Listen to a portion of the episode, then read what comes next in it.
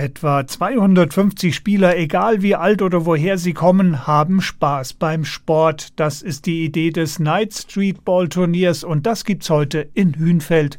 Das Turnier gibt es mittlerweile seit mehr als 20 Jahren, sagt Helmut Käßmann, der Pressesprecher der Stadt Hünfeld. Es geht darum, einfach Gemeinschaft zu erleben und Menschen, die möglicherweise noch keinen so guten Zugang zur Gesellschaft gefunden haben in unserer Stadt, dass sie sich angenommen und mitgenommen fühlen. Und deshalb steht auch nicht der sportliche Wettkampf im Vordergrund, sondern das Gemeinschaftserlebnis. Da gibt es auch keinen richtigen Schiedsrichter, sondern ein Korbbeobachter zählt die erzielten Treffer und soll bei Unstimmigkeiten schlichten.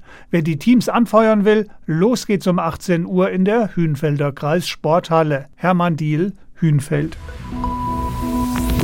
Was haben Graupapageien, unzertrennliche und Wellensittiche gemeinsam? Richtig, sie können fliegen und viel wichtiger, man kann sie am Wochenende in Flieden im Kreis Fulda bestaunen.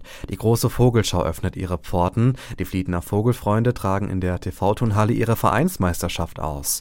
Die verschiedensten Kanarienvögel, Exoten sowie Wellen- und Großsittiche stehen zur Prämierung bereit. Zum ersten Mal überhaupt sind bei der Vogelschau auch Blaustirn-Amazonen und Weißstirn-Amazonen zu sehen. Geöffnet ist die Vogelschau morgen von 13 bis 18 Uhr und am Sonntag von halb zehn bis 17 Uhr. Der Eintritt kostet 3 Euro. Daniel Ketner, Flieden.